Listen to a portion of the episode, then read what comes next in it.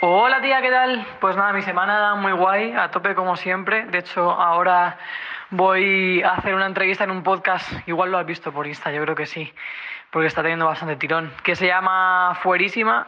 Y nada, pues hacer de, de lesbiana, que es mi, mi oficio últimamente. Hablar de, de la salida del armario, de lo que es ser bollera en una ciudad pequeña, de cómo ha sido un poco pues ese proceso de reconocerse, mm, o sea, de reconocerme, mejor dicho, como bollera, como chica masculina, el tema de la pluma, el tema de los roles de género, expresión de género. O sea, que, que guay, la verdad que me apetece mogollón. Así que nada, ya te diré cuando salga el capi, le echas una escucha. Y, y nada, el podcast mola mucho, tía. Sígueles porque, porque está muy, muy, muy guay. Así que nada, un besito y nos vemos pronto. Cuenta atrás para el mes del orgullo, el mes de reivindicación de nuestros derechos. Y que no nos toquen los ovarios, por favor, porque con eso de ni, ni, ni, es que ya hay mucha visibilidad tal, porque no, no es así. Y además no hace falta solo en el mes de junio, es que tiene que ser durante el resto del año. Y precisamente nuestra invitada de hoy lo que hace es reivindicar durante todo el año. Nuestra invitada de hoy es Vaque, ha venido a estar fuerísima.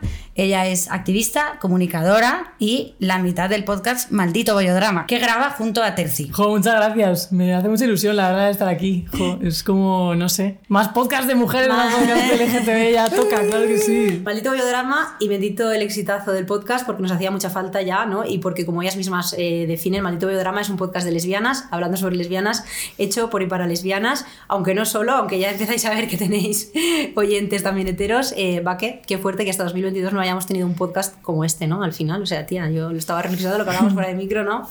¿Cómo puede ser que 2022 hasta tener un podcast de dos chicas? eh, Es que, temas? tía, habría que hablar de, de los usos horarios. Parece como que las lesbianas vamos en otro uso horario. Sí, ¿no? Y eh, las bisexuales igual también, ¿no? Que es como que todo va más tarde y tenemos también esa losa del patriarcado, esa losa del machismo, Hmm. que al final como tías también tenemos que romper muchas barreras a la hora de lanzarnos a, la- a- a decir un mensaje. Yo Hmm. creo que a todas las tías nos atraviesa las mismas inseguridades muchas veces de ¿y por qué voy a decir esto? ¿A quién le interesa? Mm, No tengo nada importante que decir. Y en cambio ves que, que ellos han sido criados de otra manera y no tienen igual esa, esa losa que nosotras sí que tenemos. Entonces al final se nota que vamos siempre un poquito más tarde. Pero claro, un poquito es un poquito. No, no tanto. Ya Sí, no, No, no, no. Y No ya, ya, ni poquito ni poquita, se acabó. Se acabó, se acabó. Sí, sí, sí, ya, ya valió. Fuerísima, un podcast para destruir los armarios. Bueno, yendo un poco al audio, ¿desvelamos un poco quién les mandó ese audio? No, en realidad eh, yo estoy acostumbrada a ya hablar sola, porque, tía, vamos tan a mil que muchas veces eh, cuando me piden alguna cosa, en plan de graba esto, haz este contenido, no sé qué, me pongo en el papel de tal, y se lo podía haber mandado a cualquier persona, pero en realidad eh, te lo mandé a ti. Mira que lo pensé, digo, quizás soy yo la persona importante. ¿no? Porque- Hostia, pero eh, co- coló, pensás, o sea, ¿te, te pareció...? Al principio pensaba, digo, creo que, me está, creo que me lo está mandando a mí, pero pensé, igual lo he explicado yo bien y no está entendiendo cuál es el punto. No, pero bien, está bien, porque no teníamos ninguno eh, de este estilo, así que. Exacto. O sea, en realidad pensé en plan de cómo se lo diría a, a alguna colega Hmm. y además como acababa de salir del curro, es el típico audio que perfectamente se lo podía haber mandado a cualquier persona, en plan Tal de tía, cual. tal, no sé qué, o sea que... No, sí, sí, yo cuando Chris me lo pasó, yo dije, esto es estupendo, pero ¿quién será? Bueno, yendo un poco al lío, eh, va que yo he escuchado, contáis en Maldito Biodrama la historia de Terci, la tuya, pero bueno, mm, voy a hacer como que no he escuchado nada, ¿vale? Para empezar de, de cero. ¿Dónde naces? ¿Dónde creces? ¿Cuándo te das cuenta de que no eres normal, poniendo muchas comillas que no encajas? Como- Sí, pues ah, yo soy de Cartagena, he pasado toda mi vida allí, o sea, nací allí, mi familia es de allí, bueno, mi padre era de Madrid, también tengo familia en Madrid, pero vamos, yo me he criado ahí toda mi infancia, toda mi adolescencia, hasta los 18 que vine aquí. La gente me dice siempre, "Nah, no se te nota el acento, tal, no sé qué. Es verdad que también, por una cuestión de que yo estudié periodismo y comunicación, hacía mucho hincapié en si quieres dedicarte a esto, tienes que tener un acento neutro, tal, ese es otro melón que Sí, habría que, sí. que hablar, ¿no? ¿Qué es un acento neutro en España cuando hay 15.000 millones de ya. acentos y todo? No, hay y hay la- una palabra para la fobia de los acentos que ahora no me acuerdo. Sí, no, a ver, o, existe, o existe la fobia básicamente los es un clasismo también, de Claro, alguna manera. O sea, no es ni de alguna manera ni nada, Claro, es un claro. clasismo. O sea, que no pero- se note que vienes de ciertas zonas. Pero vamos, yo he vivido ahí toda mi vida y le tengo muchísimo cariño a Cartagena, que es mi ciudad, y me encanta. Sí es verdad que eh, yo crecí sin ningún tipo de referente LGTB. Hmm. Entonces, yo siempre supe que a mí me gustaban las chicas, pero claro, mm, pensaba que eso no se podía llevar a cabo. O sea, yo lo vivía como un secreto. Y entonces, Eso también me gusta mucho comentarlo cuando dice la gente, no, es que ¿para qué en las pelis de Disney no sé qué, no sé cuántos? Pues porque simplemente va a servir para que alguien pequeño, alguien pequeña, alguien pequeñe sepa que puede existir en el mundo, tía. O sea, no hace falta, a mí nadie me dijo, no puedes eh, decir que te gustan las chicas o esto no está bien, pero como sea, no me lo decía nadie, me lo decía todo, porque no hace falta Claro. que te manden un mensaje explícito, sino que todo te está diciendo que es una sociedad heteronormativa y que si te sales de ahí no tienes sitio. Entonces yo desde mm, que tuve uso de razón, yo quería venir aquí a estudiar, yo quería venirme a Madrid.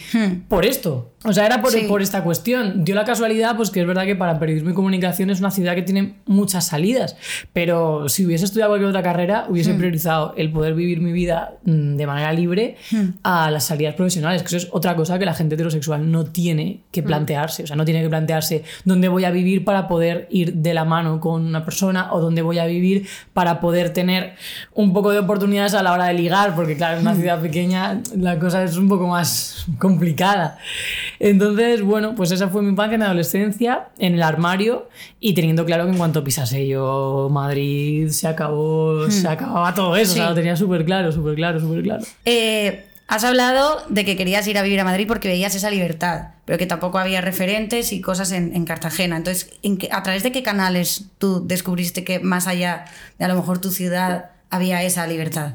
Pues a, través de internet. A mí me pilló, claro, yo soy del 91, o sea, a mí me pilló internet pues en toda mi adolescencia. Entonces era la manera en que tú podías buscar, pues buscar foros, buscar en vídeos de YouTube. Era la época también de Hospital Central cuando había una pareja de chicas. Entonces era como, te metías en YouTube a ver todas las escenas de Maca y Vero, de Maca y Esther. O sea, y te ponías ahí como a pensar en tus movidas. Sí. También fue la época de The L Word, que para mí significó como un wow, o sea... Esto, yo pensaba, digo, esto es lo que tiene que sentir la gente cuando veía compañeros, en plan una serie que tú lo estés viviendo como tu historia. Y a raíz de eso, de internet. Y todos esos productos, esa búsqueda de internet, ¿tú la hacías a escondidas de Sí, papá y mamá o como...? Sí, sí, sí, sí, sí, totalmente. De hecho, eh, llegaron a mi casa, yo me pedí los DVDs por correo eh, y llegaron a mi casa y tal, y yo los metía en, un, en una funda de discos, o sea, de donde se metían los Sí, sí, discos, sí. en una funda aparte, todo, ¿sabes? Súper tal. Pero me los pilló mi madre una vez y me dijo, eh, tal, no sé qué, me, me he encontrado con esto, he puesto uno y son todas mujeres. Y era como, y yo le dije, no, no, pero hay una pareja de heteros, ¿sabes? En plan... Lo veo Claro, por esa pareja. Claro, no colaba, tía. Como, vamos a ver si no hace más que estar enrollándose todas, todas están buenísimas. Todas. Entonces, claro, fue ahí como. Ya, pero eso ya fue como con 17, 18 años. Sí. Ya. También era que yo siempre he tenido mucha pluma, pero claro, mi madre me decía, yo no me daba cuenta. Y al principio yo no lo entendía, decía, hostia, si se me notaba muchísimo, pero luego es verdad que he pensado, bueno, es que igual tenía razón, porque ¿por qué porque yo tuviese pluma masculina?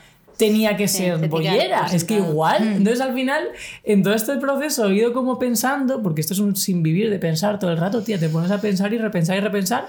Y decía, claro, tía, es que igual yo se lo quería transmitir a mi madre, pero mi madre a lo mejor estaba más avanzada que yo en ese sentido, en plan de, oye, pues porque mi niña juega al fútbol, vaya con una gorra para atrás y tenga mm, ropa de chico, no quiere decir que sea lesbiana. Que De antes hecho, un aplauso para la madre. Sí, o sea, igual sin saber, o sea, sin saberlo estaba siendo más abierta en Sí, sí, total. de género y en, y en- y en- Antes, antes de abrir el melón de la, de la plumofobia, que lo hablábamos antes, y el melón de los roles de género, eh, quiero conocer un poquito más a la vaque de, de pequeña. Cinco años, diez años, ¿cómo es, ¿cómo es esa infancia en Cartagena, en el colegio? Tía, pues yo ya te vos- es que te puedo enseñar una foto, la puedo pasar y la, la calzáis, porque yo era la típica niña que yo pensaba que quería ser un niño, pero para hacer todas las cosas que hacían los niños. O sea, porque yo decía, tía, o sea, los niños corren, los niños saltan, los niños juegan al fútbol, los niños pueden tener novia, los niños todo. Entonces era como, hostia, pues. es Sobre que- todo de pueden tener novia, es Claro. una. Siendo lesbiana es una Claro, claro. pues es que ¿quién puede estar con chicas? Los chicos. Hostia, tía, lo, Sí. de, lo de llevar pantalones, ¿eh? O sea, me, me has desbloqueado un recuerdo. Porque Claro. sí, siempre es como las chicas tienen que llevar falda y es como, no puedo correr en el patio. El uniforme, falda. Claro, era todo. Y teníamos que ponernos un, un pantalón cortito como de deporte debajo de las la falda. mallas. Y encima para que no te levantaran la falda, o sea, ya te enseñan Sí. que los niños te pueden Te levantar la pueden falda y tú tienes que estar así cuidándote. Sí, O sea, es que es sí, loco sí, te esto, tienes que ¿eh? tapar tú para que no se te vean las bragas. Claro, es que es loco. Todo eso lo, vives, lo vivías tú sola, bueno, tú inter- con internet, que nos has dicho, pero lo vas viviendo tú sola, de pequeña. Sí, sí, sí, yo era una cosa que no le dije a nadie, tía. Porque también, yo qué sé, no... En realidad en mi casa no había mucha homofobia en plan chunga, ¿eh? O sea, era, yo creo, la homofobia que tiene la sociedad española en esa época en general, ¿no? O sea, una sociedad que no estaba preparada para que hubiese leyes tan progresistas. O sea, yo siempre lo digo que a mí Zapatero me parece un tío súper valiente, mucho más valiente que el PSOE de hoy en día, porque se atrevió a hacer leyes para las que la sociedad no estaba ni de lejos preparada, tío. O sea, esa ley del matrimonio igualitario, Hostia, yo recuerdo estar en la cocina de mi casa comiendo, ver la tele y pensar, wow, o sea, gracias. Tengo una oportunidad. Sí, porque era una época donde no, no había, ni de coña había una aceptación por parte de la sociedad. No, no. O sea, fue una ley que educó a la peña. Tal y cual. entonces a mí eso me parece que tiene muchísimo valor, porque hoy en día no yo creo que no se atreverían a hacer una ley tan... Joder, ha pasado con la ley trans Eh. y mira que están cayendo al Ministerio de Igualdad, pues como... Sí, sí, sí. ¿Tú, tú llegaste a tener el pensamiento y la vaque de, de 5 o 10 años cuando estabas en- dentro del armario, obviamente, llegaste a tener la sensación de no voy a salir nunca, esto es imposible, o sea, me- no puedo ser yo misma. Voy a tener que vivir siempre como igual tengo parejas chicas, pero siempre escondida. Sí, yo pensaba que no había una opción de tener una familia. O sea, para mí tener una familia, crear una familia era una cosa que no iba a ocurrir. O sea, yo lo tenía súper normalizado, en plan de si alguna vez me doy un beso con alguna chica va a tener que ser a escondidas. O sea, pero para mí era como una cosa de verdad súper asumidísima. O sea, cuando eras peque era como, bueno, pues tendré que fingir eternamente y, y tener este tipo de relaciones a escondidas. Es muy fuerte crecer y querer ¿no? toda tu madurez, toda tu adolescencia pensando en me tengo que ir de aquí a Madrid. O sea, también personas heterosexuales que nos estén escuchando que encajen Ya. en la norma. ¿Cómo crece una persona desde los 5, no sé a qué edad empiezas a desarrollar la sexualidad, 5, 3, los años que sean, hasta los 18 pensando que vas a tener que vivir toda tu vida? O como mucho te tienes que ir a otra ciudad a kilómetros de tu casa para poder... O sea, es que es fuerte. Es una violencia muy bestia. Sí, tía, y además a mí ayer nos preguntaron en una entrevista que nos hicieron, eh, ¿tu primer beso cuándo fue? Y yo digo, tío, es que yo realmente tengo dos primeras veces de todo. La primera vez y la primera vez. O sea, yo sentí eso de que todo lo, o sea, de lo que todo el mundo habla cuando te besas con alguien que te gusta por primera vez. Yo no lo sentí en mi primer beso con un tío, lo sentí a los 18 años. Porque mi cuerpo fue como que todo encajó en plan de, claro, joder, yo lo, o sea, ya, ya sabía que era lesbiana, no hace falta liarte con una persona para tener tu orientación sexual definida. Pero el momento en que lo hice realidad, fue como, tío, claro, si es que esto es lo que hablan las películas, los libros, las canciones de amor, o sea, de esto va la, la movida. Entonces, claro, dos primeras veces de todo. De experiencias sexuales, de mm, tontear con alguien, de besos, de tal. Y yo, tía, pues tuve la suerte de los 18, pero hay peña que hasta los 50 no puede Tal hacerlo. cual. Entiendo por lo que has dicho que de tu entorno eres la primera que sale del armario, refiriéndome a eso todo a Cartagena. ¿Cómo es esa respuesta cuando sales tú del armario? Bueno, en realidad hubo una chica de mi clase que lo hizo antes. Hmm. Y eso también como que me tendió un poco el puente, porque yo pensaba, hasta que no venga, hasta que no venga a Madrid. Típica. ¿eh? Sí. Además yo lo hice mal en ese sentido por ignorancia, porque yo dije primero, no, soy bi. Que eso es una mierda utilizar eso como Ya, ya. trampolín. Y, Pero bueno. pero claro, con esa edad tampoco eres consciente de nada. Claro. Entonces simplemente quieres como suavizar el golpe en tu familia. Porque piensas que es así, o sea, toda la bifobia interiorizada que tenemos es como, bueno, van a pensar que bi es mejor porque igual puedo estar con un chico. O sea, sea, que era lesbiana, ¿sabes? Pero fue un poco esa transición absurda que hice con, con esa edad. Y en mi grupo, no lo dije realmente, pero como cuando llegué aquí a vivir, lo hice con total naturalidad y la gente como que ya se fue enterando. Había gente que se me decía, en plan, se te notaba, tal, no sé qué, había gente que no, ¿sabes? Pero sí. Y el momento en el que te lías con un chico, que has dicho que la primera, el primer beso fue con un Sí, chico, con 14. eso, aunque tú ya sabías tu orientación sexual y la tenías clara, sucede como por obligación, por tener que justificar algo para que no se note o, o- o no, y me estoy colando. que También sí, puede ser. no, no, tío, yo lo tenía muy ideado todo en el sentido de que no quería que hubiese ni siquiera la, la sospecha de, porque en mi colegio había una chica que sospechaban que era lesbiana y era como la bollera, no sé qué, y era como, hostia, yo no quiero pasar por aquí, entonces cada X tiempo eh, pues me enrollaba con algún chico de manera estratégica. Pido perdón, pido perdón a todos los señores, nunca os quise, ¿vale? Eso sí, ¿qué le hacemos? Nunca, nunca me gustó, no era vuestra culpa, eh, pues eso. Eh, pero sí, tía, todo, todo fue... Y además es que sinceramente, mm, si yo ahora me enrollase con un señor, probablemente tendría que ser, eh, o sea, yo soy lesbiana, pero la vida da muchas vueltas, ¿sabes? Pero probablemente sería un señor súper, súper, súper diferente a los tíos con los que yo me besé. O sea, sería un tío eh, probablemente bisexual, probablemente súper afeminado, probablemente con un lado femenino increíble, y no los tíos con los que en esa edad, ¿sabes? O sea, que es como... Ya, sí, sí, sí, no, no, claro. Pero porque ya también te conoces a ti misma y sabes lo que quieres y lo que buscas y ya está. Claro, tía, el prototipo de hombre que a mí se me viene a la cabeza ya lo he construido. O sea, ya es un tío mucho más parecido a Rodrigo Cuevas que a, yo que sé, a Brad Pitt, ¿sabes? Por lo que sea. Sí, Claro, o sea, a mí no me gustan los tíos, pero yo tengo claro que mm, si veo un tío que me parece atractivo es alguien más parecido a Damiano de Måneskin que a Sí. la masculinidad hegemónica, ¿sabes? Lo que nos ha metido en la cabeza de pequeñas, la Barbie y el Ken, que te, te tienes que ser una Barbie y te tiene que gustar el Ken. Claro, claro. No, lo siento. No me encaja, ¿no? Nada, ni a Barbie, ni el Ken, Nada, todo mal. todo mal. Rescatando el momento discos que te pilla tu madre. ¿Cómo, ¿Cómo es ese momento de salir del armario con la familia? A ver, en realidad ya te digo, fue un poco como. Yo lo negué, o sea, negué la mayor. Y en plan de no, no, no, yo no tal, no cual, no sé qué. Hasta que es verdad que cuando tuve esos 18 años, fui a Ibiza con mi tía que me regaló un viaje, nos las dos y tal. Y, me- y luego me enteré que mi tía le dijo a mi madre: Oye, yo no sé, Ay, Cosita. pero. Claro, mi familia no me llaman Vaque, me llaman Ana. Yo no sé, pero Ana. Creo que es por lo menos bisexual porque mira a las mujeres, ¿sabes? O sea, imagínate, ¿sabes? O sea, con 18 encanta, años. me claro. encanta que fuera Yo no por sé- eso. Claro, yo no sé cómo estaría con esa edad, pero imagínate. Las hormonas. Claro, o sea, pues y encima reprimida, ¿sabes? O sea, como Ibiza, tal, no sé qué, 2009, que pues eso, ya veías que existíamos, que había leyes, que aunque hubiese homofobia, pero yo pensaba, hostia. Igual hay alguna chica por ahí que le pasa lo mismo que a mí y también le gusta enrollarse con tías, ¿sabes? Entonces, sí, o sea, mi familia cuando lo supieron al principio mal, pero también yo creo que mi madre ha hecho un ejercicio muy, muy grande de aceptación. Mi padre murió cuando yo tenía 18, o sea que no dio tiempo a que lo aceptara. Eh, pero mi madre sí que ha hecho un proceso en el que ya ha ido deconstruyendo por lo que le han enseñado, tía. Yo creo que en su caso, además, la homofobia era muy desde el miedo. O sea, ella me decía en plan de, Sí. pero vas a ir de la mano con tal, pero te vas a no sé qué. Un poco porque, joder, la vida es más cómoda cuando eres hetero. Totalmente.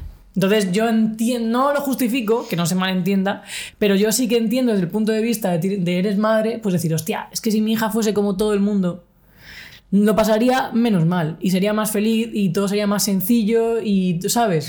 pero que, bueno. Que han nacido en los. Bueno, mis padres han nacido en los 60. Es Claro. evidente que no van a ver el mundo igual que lo veo yo, pero que igual si yo tengo hijos en 2000 y tanto, no, evidentemente tendrán otro, otro- otra perspectiva que no justifica, ojo, la homofobia, evidentemente. Claro, no, no, pero es verdad que mi madre ya te digo que hizo un, un- bueno, pues un, no sé, no, sé- no sé si llamarlo de construcción, un ejercicio de aceptación para que ya pues yo puedo ir con mi pareja a casa, eh, le hablo de las personas con, ¿sabes? O sea, con total naturalidad y de hecho ahora que yo soy no monógama, alguna vez le saca el tema, ella lo intenta entender, ¿sabes? Claro. Eh, Pero también entiendo que, bueno, pues que son otra generación y que hay un punto en que mm, no va a haber encuentro 100%. Voy a aprovechar que has mencionado lo de la no monogamia. Hay que salir del armario también para decir no soy monógamo. También Hostia, es un sí, proceso. ¿eh? que es- Sí, sí, sí. Sí, porque la sociedad te cuestiona muchísimo la valía de tus relaciones cuando dices que eres no monógama. O sea, es un poco el pensamiento de, bueno, eso es porque no te has enamorado. Bueno, Ya. pero ya no sé qué. Bueno, Hmm. pero si llega, si es como... O sea, parece que todo el rato tu relación... En una escala donde están las no monogamias y la relación de la pareja de abuelos que lleva 80 años Hmm. casados, que te lo dicen como, oh, llevo 80 años. A lo mejor se llevan fatal, pero te lo venden sí. como al peso, ¿no? Sí. Llevo 80 años. Sí, total. Pues es que has sufrido para que sean 80 años solo porque creías que tenía que ser así, porque tienes que ser monógamo o no te puedes divorciar o lo que sea. Mis abuelos yo escucho decirles, yo, "Ay, no sé qué, 50 años aguantando. Hostia, pues yo te comparo, o sea, aguantando, es que no hay que aguantar, Ya. ¿sabes? Pero es verdad que hay una escala donde son como los dos extremos. Entonces la gente todavía, si tú dices que esta es una relación no monógama o poliamorosa abierta, es como que, bueno. Pues, También hay que salir del armario un poco. ahí. Sí, sí, sí, sí. Me- A mí me costó, yo creo, más la salida del armario de las no monogamias. Sí. Sí, yo diría que sí. Ahora con perspectiva, sí. Porque además, tía, mm, te duele más, yo creo, porque muchas veces ese, esa falta de reconocimiento viene desde gente que tú presupones que está avanzada. De izquierdas, feministas, no sé qué, no sé cuánto está. En cambio, la homofobia más o menos te la esperas de dónde viene. A mí Claro. me duele siempre más lo que es del colectivo. O sea, a mí que un fachorro dude de, o sea, sea homófobo me da igual, pero que alguien que considero avanzado, lo que sea, de izquierdas, sea en plan de, bueno, eso es porque no te has enamorado. Es como, pereza, ¿sabes? A volver a empezar. El tener Sí. que dar explicaciones todo el rato, incluso a gente que, que ha tenido que dar explicaciones por otras cosas.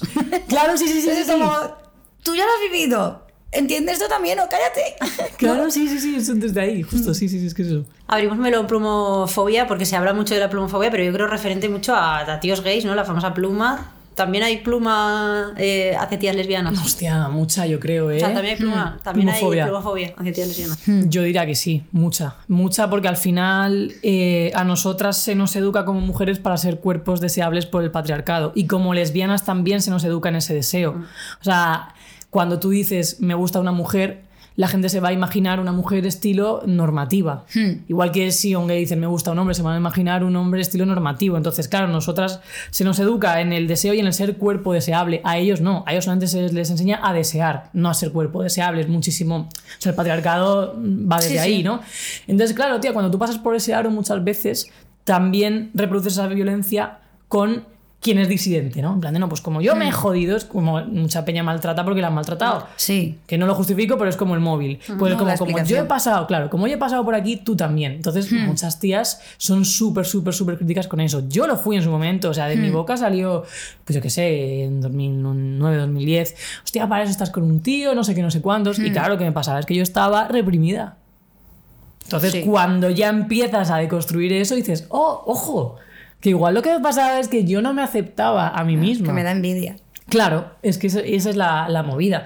O sea, me da mucha pena que todavía se siga con ese discurso. A ti te puede gustar alguien o no. O sea, probablemente si tiramos de historial, todas tenemos más o menos unos gustos de un patrón. Sí. Pero, mm, joder, cerrarte en banda A, o sea, a mí no se me ocurriría decir, yo nunca estaría con una mujer gorda, o yo nunca estaría con una mujer negra, o yo nunca estaría con una mujer, ¿sabes? Pues tampoco diría yo nunca estaría con una mujer masculina. Si miras probablemente mis ex, la mayoría son femeninas, pero me parecería absurdo decir, no, yo, una mujer tiene que ser. ¿Qué me estás contando, tío? Es que igual Claro. mañana puede aparecer una pava que me parezca guapísima y que sea mm, súper masculina y que haya una, una atracción. Es que, no sé. Sí, porque al final no somos, o sea, no solo nos fijamos en el físico. O bueno, hay gente que sí, pero quiero decir, es, de hecho, esa es la hostia que se lleva mucha gente, igual saliendo del armario, que se dan cuenta de a lo mejor de que son gays, son bisexuales o lesbianas, porque se encuentran a alguien que tiene una conexión mental que flipas y, uy, es de tu mismo género, vaya. Sorpresa. Pues esto es lo mismo. Pues es que además el melón del binarismo yo creo que ya está roto, ¿sabes? O sea, que al final hay mucha peña que puede tener una expresión de género súper masculina y luego ser en forma de ser súper sensible y no sé, ¿sabes? O sea, que al final... Pero sí, tío, yo creo que eso en el colectivo tenemos que empezar a hablarlo del tema plumafobia porque es chungo, ¿eh? Sí, porque hay dentro del colectivo mucha Sí. plumofobia Claro, también. claro, claro. Es que- De es también está la, frase de es que tú eres súper bollera o yo soy menos bollera. Porque ser súper bollera que es ser súper masculina. Ser marimacho, la palabra marimacho, que también. Ahí voy, justo iba a preguntarte qué Sí. te pasa por la cabeza si escuchas la palabra marimacho. Pues ya yo creo que como que me he reapropiado un poco de eso, porque es verdad que a mí de pequeña sí que me lo decían, yo jugaba al fútbol, tenía siempre las rodillas llenas de heridas, eh, porque en mi colegio había uniforme, con falda, y yo jugaba como uno más, como cualquier eh, niño que, que estaba entonces siempre me ah, no sé qué, marimacho, tal. Luego en la adolescencia sí que escondí más esa pluma, pero ahora es como, tío, es que no me, no me importa, y de hecho, a mí muchas veces me leen como un chico, me pasa, a lo mejor voy a un sitio y me leen como un chico, sobre todo si llevo el pelo recogido y tal, no me lo tomo como un insulto, o sea, cuando la peña se disculpa, es como, si no me has insultado, o sea, pero porque creo Que que no pasaría nada si fuese un chico. Claro, o sea, ¿qué chica. problema hay? Sí. No me importa. O sea, a mí no me parece violento. A la gente le violenta muchísimo. En plan de, Que le cambien el género. Claro, o sea, que yo puedo entenderlo si eres una persona trans que está reivindicando todo el rato, te jode, qué tal, pero si eres, o sea, ¿qué más te da? Si eres una persona persona cis, que no has tenido ningún problema de tal con el género, ¿qué más te da que te re- digan? Si es que deberíamos preguntar los pronombres, es una cosa que Sí. creo que deberemos empezar a interiorizar. Total. Yo no lo hago todavía, tía, pero es una cosa que intento meter en la cabeza, en plan de preguntar, hola, ¿cómo te llamas tal? ¿Cuáles son tus pronombres? Ya está, es que es muy sencillo, pero todavía lo, lo tenemos ahí, entonces, eh, pues eso, al final yo creo que radica un poco... Yo creo también que tenemos mucha ahí. percepción de que los roles de género los vamos superando poco a poco, pero joder, eh, miras un poquito a todo alrededor y todavía está el, pues si es un niño, todo va a ser azul, ¿no? Cuando nace un crío y es como, pero vamos a ver, que, Los reveal gender, de gender o como se correcto, diga. que se está poniendo de moda, ¿no? El tema este de que vas a ser niño y todavía estamos en el azul y el rosa y es como, eh, Es chungo, tía. Es que yo recuerdo que hace más o menos poco, no sé, a lo mejor 5 o 6 años, que nació un bebé en mi familia y el padre estaba absolutamente enfadado porque en el hospital no quedaban mantas azules y le habían puesto una manta rosa a su hijo y a cada persona que iba a visitarle lo justificaba en plan de, oye, eh, le han puesto una manta rosa, pero es porque no quedaban azules. Y es como, eh, ¿qué te pasa, tío? ¿Eres homosexual, señor? O sea, claro, es como que de verdad ha nacido tu hijo y te estás preocupando porque la manta sea de otro color, tío. O sea, ¿qué? O sea, ¿te piensas Sí. que se le va a pegar algún tipo Ya, de es Es gen? que es eso, es extraño? eso. Y luego está además lo radical de, pues como, como voy a pasar de esto y entonces como es niña le voy a poner todo azul. En plan, como, no, que da igual, ponle un naranja. Quiero decir, ya está, ¿no? Es que, ¿qué más da además? O sea, es como súper loco. Es muy loco. A mí Eso me parece loquísimo, el tema de los colores y el tema de los juguetes y el tema de... Yo es verdad, en mi casa siempre he tenido muchísima libertad para elegir con lo que quería jugar y la ropa y todo eso nunca me han puesto ninguna traba. Y lo agradezco, eh, mogollón. Pues te voy a contar una, una anécdota porque ahora que hablando esto de los roles de género, yo pequeña de, en la comunión, eh, lo típico que mi madre me dijo, venga, elijo un regalo, ¿no? El regalo de la comunión, tal vez que porque obviamente la tomaba por los regalos, y elegí un todoterreno teledirigido, que o sea, un pedazo de carro, de coche, así todo. O sea, lo más, lo más que no te esperas que una niña de ¿con qué edad se toma la comunión? 11, Ocho, Ocho, ¿no? ocho, Ocho más años, pequeña todavía. que es que como la princesa, ¿no? Son- y claro, yo con mi todoterreno y mm, en el corte inglés, suelto corte inglés, da igual, como no soy de nadie tampoco. Cor- Corte Inglés, páganos, por favor, patrocinar. Ojalá. Corte promo. Inglés, bueno, en fin. Bueno, Bueno. hay que reconvertir todo, hay que llegar ahí, Sí, eso es sí, donde hay sí. que Claro, llegar. que es que cada vez que estoy ahí lloviendo, claro, imagínate todo el escaparate que a mí, una niña de 8 años, veías el corte inglés y veías los miles de coches y que yo estaba fascinada, que se me caía la baba literalmente, y estaba mi hermano al lado. Y claro, la dependiente del corte inglés todo el rato decía a mi hermano, ¿y cuál te gusta más? ¿Y qué color quieres? Que luego a mi madre de más mayor, todo el rato, como para que yo no me sintiese ofendida, ¿sabes? Me señalaba y es como, joder, tío, o sea, hemos crecido en esa mierda. Es que es chungo. No es que sé. es chungo. Yo en su momento, eh, cuando eso, cuando empecé como a abrazar mi pluma, yo primero sí que me planteé en plan de, seré un chico trans, ¿no? Por lo que decíamos, en plan de, porque me gusta todo lo que supuestamente le tiene que gustar a un chico, igual yo soy un chico. Y se lo planteé con total naturalidad a la que en ese momento era mi pareja, le dije, tía, me estoy rayando por esto, igual tal. Y ella me dijo, rollo, pues tía, si quieres probamos a llamarte en masculino, a ver cómo te sientes tal. Y yo hice esa reflexión y decidí que no, que efectivamente era una chica cis y me, o sea, mi género de sentido era el asignado, el que ponía en mi DNI y tal, y que lo que tenía que hacer era mm, reconstruir ese modelo de mujer. Pero es verdad que hay gente que le pasa eso y se da cuenta de que efectivamente son trans. Entonces, hay que tener la libertad Totalmente. que es lo que yo digo siempre a las, a, a las tías que son TERF y tal, yo les digo, tías, es que es libertad, o sea, la ley trans no te obliga a ser trans, simplemente da la oportunidad a que la peña reflexione su género y reflexione cómo te sientes. Y yo en ese momento, al final de mi, re- de mi reflexión, llegué a la conclusión de que era una mujer cis, pero si hubiese llegado a la conclusión de que era una persona trans o una persona no binaria, me hubiese gustado que las leyes recogiesen mi realidad. Claro. Y esto me lo veo súper importante, tener la puta libertad para decir que soy hetero, bisexual, eh, homosexual, que soy cis, eh, no binaria, trans, pero qué, qué miedo hay a la libertad, es que no, no sé. Cuanta menos hostilidad, mi opinión, ¿eh? cuanta menos hostilidad haya para que cada uno sea lo que le dé la gana, probablemente antes vas a acertar y vas a ver ex- exactamente lo Claro. que eres. Porque si, si tienes la duda, pero tampoco tienes la santa posibilidad de hacerlo porque la ley no te lo permite, pues probablemente ves la, ves la barrera y, y quizá te quedas con, incluso con la duda. O sea, realmente no he iniciado el proceso de transición porque no puedo o porque no quiero. En cambio, si hay, ¿no? Si hay total libertad, cuanta más mejor. Pues, pues como tu caso, ¿no? Entiendo, decides que no, pero y tienes muy claro porque no, no lo has hecho porque no has querido, porque no lo sentías así, ya está. Sí, de hecho, cuando La- la alguna persona, abierta. claro, cuando una persona a lo mejor dice, hostia, llevas siempre así, ¿quieres ser un tío? No sé qué, es como, no, no, si, si lo fuese ella, o sea, no tendría ningún problema. tengo la opción, Claro, claro, o sea, no tendría ningún claro, problema. O sea, yo me siento más mujer probablemente que muchas pavas cis en el sentido de que yo ya he hecho esa reflexión y he llegado hasta la total. conclusión de que soy esto, ¿sabes? Es que- Sí. Claro, es que esto me hace reflexionar lo mismo. O sea, si no- me voy a los años, yo qué sé, 60, 50, en la- a la historia cuando no, no podías ser homosexual, ¿no?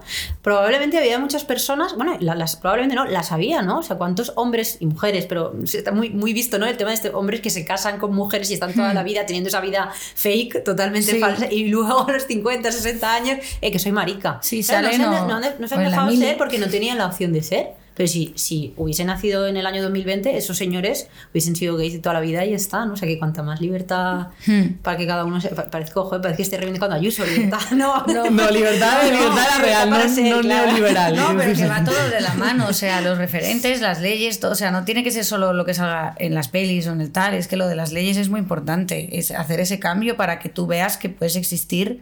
La homofobia se rompe desde ahí. Sí, Y penando la homofobia también y, y todo esto, porque si no siguen teniendo libertad de ellos para hacer lo que les dé la gana en cuanto a vetar.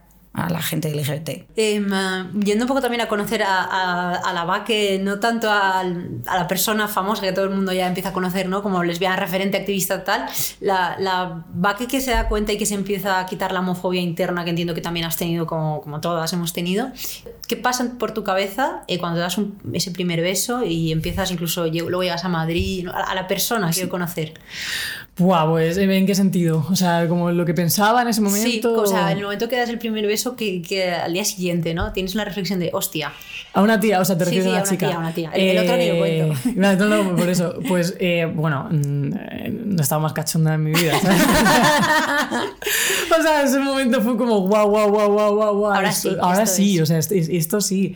Y luego, pues claro, es que al final vives esa adolescencia cinco años más tarde, yo la viví. Entonces, pues lo típico que te pillas un montón, eh, te lo vives todo súper intenso, en plan la primera chica, no sé tal. Entonces, yo es verdad que. Bueno, lo recuerdo con muchísimo cariño todo eso, o sea, como que toda esa época de las primeras veces y tal. Además, como estaba aquí en Madrid estudiando, no tenía que como que dar cuentas a nadie ni a qué hora salía ni llegaba, o sea, porque en casa yo siempre he tenido mucha libertad, pero quieras que no, tienes que decir a tu madre, a tus padres, oye, me voy a donde sea, no te puedes ir y desaparecer tres días. Pero aquí en Madrid era como, joder, estoy aquí estudiando fuera, tal, conociendo a gente nueva, viviendo experiencias nuevas, eh, la libertad para mm, ir de empalme a clase si quiero.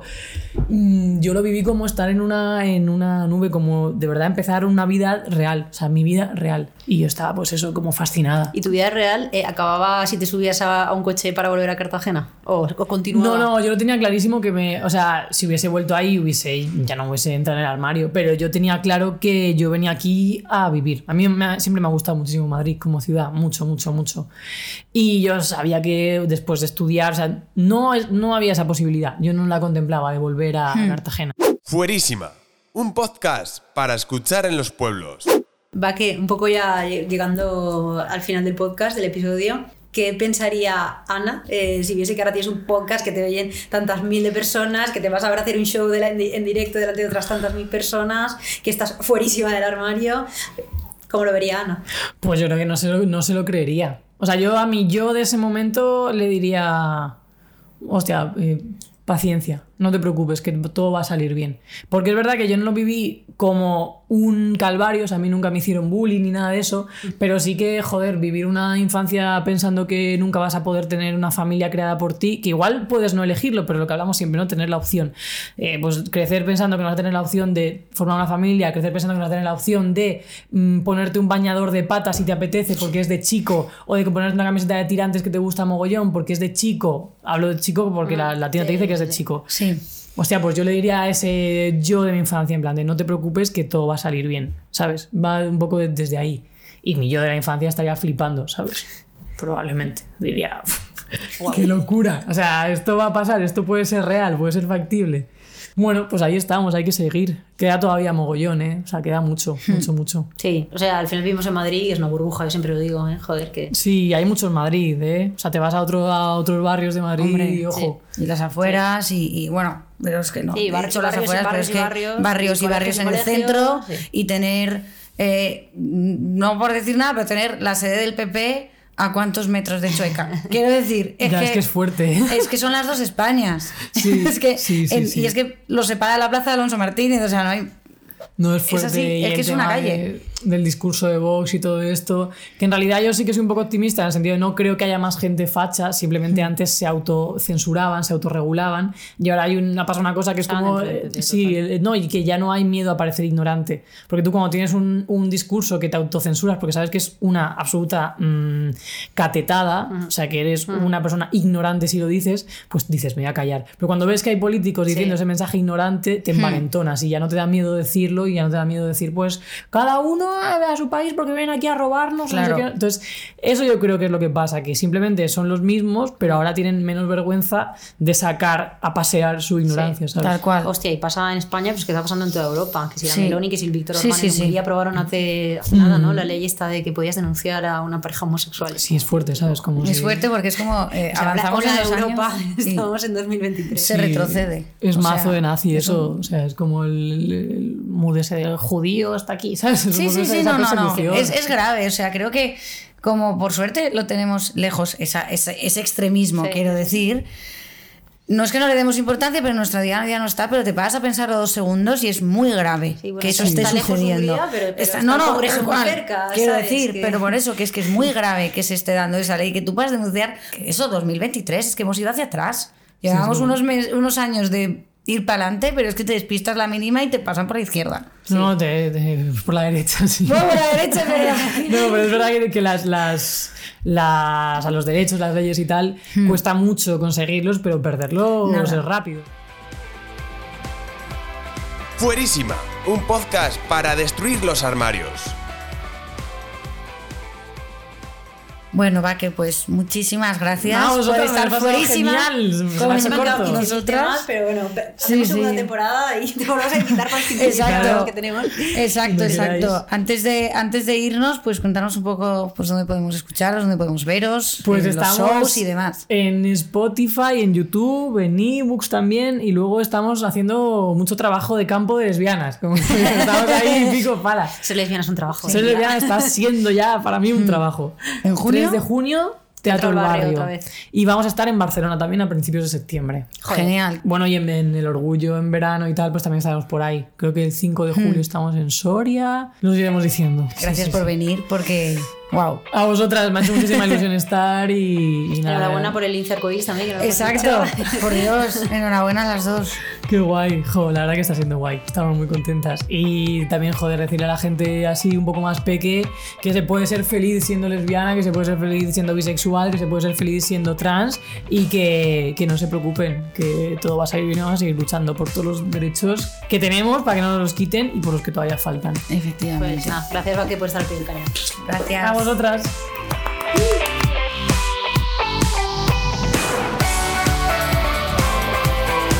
Fuerísima, un podcast para destruir los armarios.